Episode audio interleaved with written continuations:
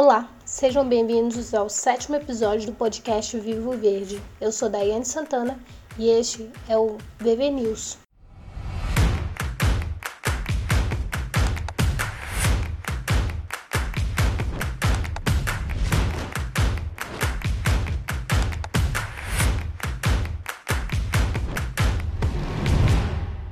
Vamos às notícias da BBC News.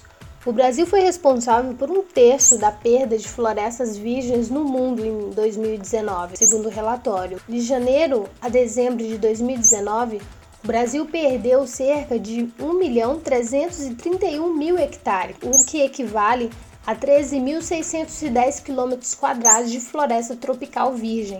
Um terço do que foi perdido em todo o planeta, segundo o relatório do Global Forest Watch, organização que mantém uma plataforma online de monitoramento de florestas.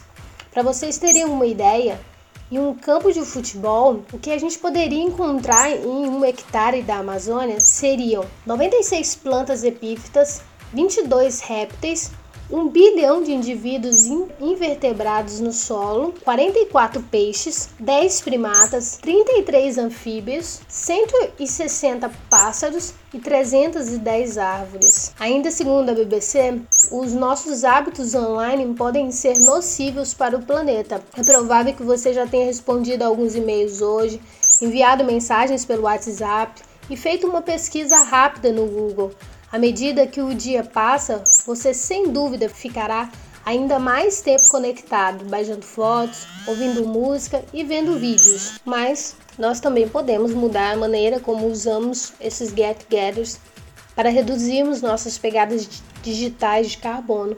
Uma das formas mais fáceis de começar é alterando o modo como enviamos mensagens mas pode ser mais fácil reduzir esse impacto se simplesmente pararmos com sutilezas desnecessárias como e-mails só para dizer obrigada. Podemos economizar coletivamente muitas emissões de carbono. Se cada adulto no Reino Unido enviasse um e-mail, pelo menos, de obrigada, isso poderia evitar a emissão de 16.433 toneladas de carbono por ano, o equivalente a tirar 3.334 carros a diesel das ruas, de acordo com a empresa de energia OVO. Já o El País traz que as baleias do Atlântico têm altos níveis de químicos procedentes do plástico. Cientistas espanhóis localizaram plastificantes e retardantes de chamas nesses mamíferos e nos crios, crustáceos que constituem seu principal alimento. As baleias fins acumulam em seu organismo importante quantidade de compostos organofosforados, substâncias químicas usadas como plastificantes para dar suavidade ao plástico e retardantes de chamas, com efeito inibidor da combustão. O crio, um pequeno crustáceo que é a principal fonte de alimentação das baleias, contém os mesmos níveis nessas substâncias, conclui um estudo do Instituto de Diagnóstico Ambiental e Estudos da Água, do Conselho Superior de Pesquisas Científicas da Espanha. Os cientistas analisaram músculos de 20 espécies de baleias capturadas pela Islândia, país que permite sua caça e 10 amostras de crios. Encontraram em torno de um micrograma de plastificantes organofosforados por grama de, de massa de tecido animal, tanto nas imensas baleias fim como no minúsculo crio. Segundo o G1, Ricardo Salles revoga ato que permitia cancelar infrações ambientais e regularizar invasões na Mata Atlântica. O despacho consolidava irregularidades cometidas no bioma até julho de 2008. O Ministério Público Federal já havia entrado em ação na justiça contra o ato. Essa revogação foi publicada no Diário Oficial da União no dia 4 de junho. Entre 2018 e 2019, o desmatamento na Mata Atlântica cresceu 27%, segundo relatório divulgado em maio pela Fundação SOS Mata Atlântica e pelo Instituto Nacional de Pesquisas Espaciais, o INPE. Para o Ministério Público Federal, o despacho de abril do ministro feria a Lei da Mata Atlântica de 2006 Isso ocorria porque, segundo o Ministério Público, o despacho alterava o ato anterior do Ministério do Meio Ambiente, que reconhecia a vigência da Lei da Mata Atlântica mesmo depois da publicação do Código Florestal de 2012.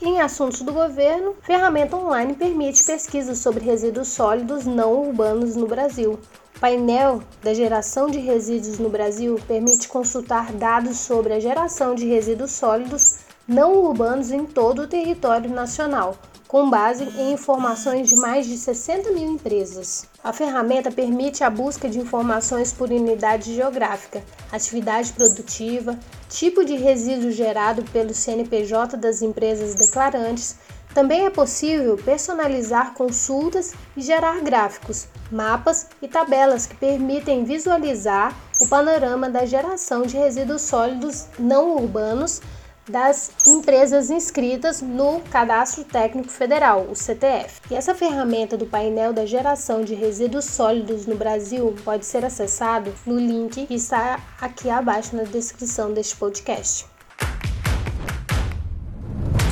Em questões de desmatamento, segundo o Correio Brasiliense, quilombolas denunciam desmatamento ilegal em sítio histórico na Chapada.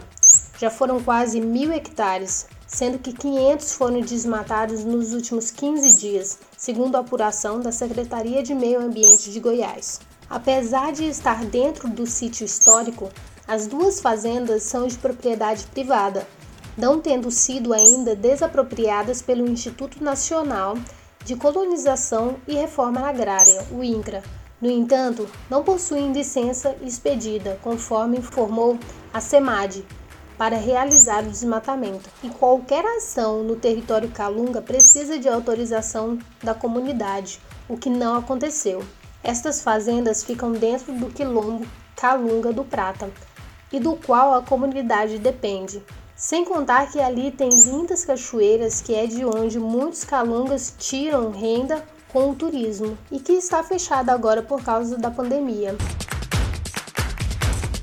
Segundo o G1, o Ministério Público Federal identificou que quase 10 mil propriedades privadas inscritas no Cadastro Ambiental Rural, o CAR, estão sobrepostas a terras indígenas em diferentes fases de regularização ou a áreas com restrição de uso. Ao todo, foram identificados 9.901 registros de propriedades cujos limites coincidem com territórios indígenas ou com restrição de uso, ou seja, áreas interditadas pela Fundação Nacional do Índio, a FUNAI, para proteção de povos indígenas isolados com o estabelecimento de restrição de ingresso e trânsito de terceiros. Com isso, o Ministério Público Federal solicitou providências a diversos órgãos federais, como o Serviço Florestal Brasileiro, o Instituto Brasileiro de Meio Ambiente e dos Recursos Naturais Renováveis, o IBAMA, o Ministério da Agricultura e o Banco Central. Entre as medidas requeridas estão o cancelamento do registro destes cadastros, a anulação de licenças ambientais concedidas e a suspensão de, de financiamentos bancários. Segundo o site UOL, o governo aprovou uma política para dar celeridade ao licenciamento ambiental para a exploração de projetos minerários que reduzam a dependência da importação de fertilizantes minerais como potássio e fósforo. A proposta foi deliberada no último dia 10 do 6, em reunião com, do Conselho do Programa de Parcerias de Investimentos, o PPI, colegiado formado por ministérios e bancos públicos, além da Presidência da República. A informação foi antecipada pelo Broadcast, sistema de notícias em tempo real do Grupo Estado. Dentre as prioridades estão a mina de Santa Quitéria, no Ceará, onde há reservas de fosfato e urânio, o potássio do Brasil, no Amazonas. Ao todo, oito projetos minerários serão listados, incluindo áreas com ouro e terras raras. E na arqueologia, segundo o site Galileu, Fóssil de dinossauro bem preservado revela refeição de 110 milhões de anos. Restos encontrados em estômago de nodossauro apontam a preferência do animal por samambaias e dão indícios de como ele interagia com o meio ambiente. O animal, que tinha uma espécie de carapaça parecida com uma armadura, pesava cerca de 1,3 toneladas quando vivo.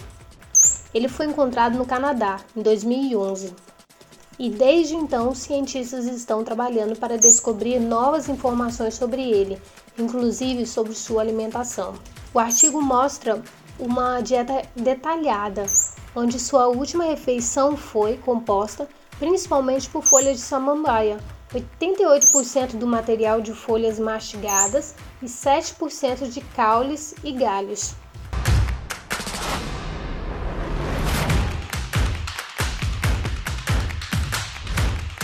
Segundo o site Mongabay, pesquisadores brasileiros identificaram seis novas espécies de peixes na calha norte do Pará, uma das regiões mais preservadas e menos estudadas da floresta amazônica. Segundo Luciano Montag, foi uma experiência fantástica. A gente conseguiu acessar áreas muito remotas da Amazônia. A dificuldade de acesso à região, por outro lado, também favorece a entrada de criminosos. Em 2018, fiscais ambientais identificaram uma grande fazenda no Paru, com mil cabeças de gado. Segundo dados do INPE, entre 2009 e 2019 foram desmatados quase 1.600 km na Calha Norte, área equivalente ao município de São Paulo. Em 2018 e 2019, a área derrubada aumentou 62%.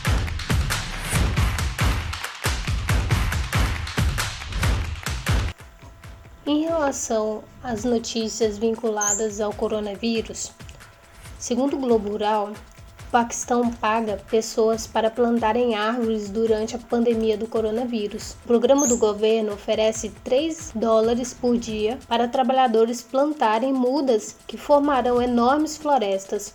O uso de máscaras e distância são obrigatórios. Já, segundo o site P9, a Adidas lança máscaras reutilizáveis, produzidas com tecido reciclado, chamado Face Cover, o produto é feito em tecido reciclado de alto desempenho, que também é ecologicamente correto.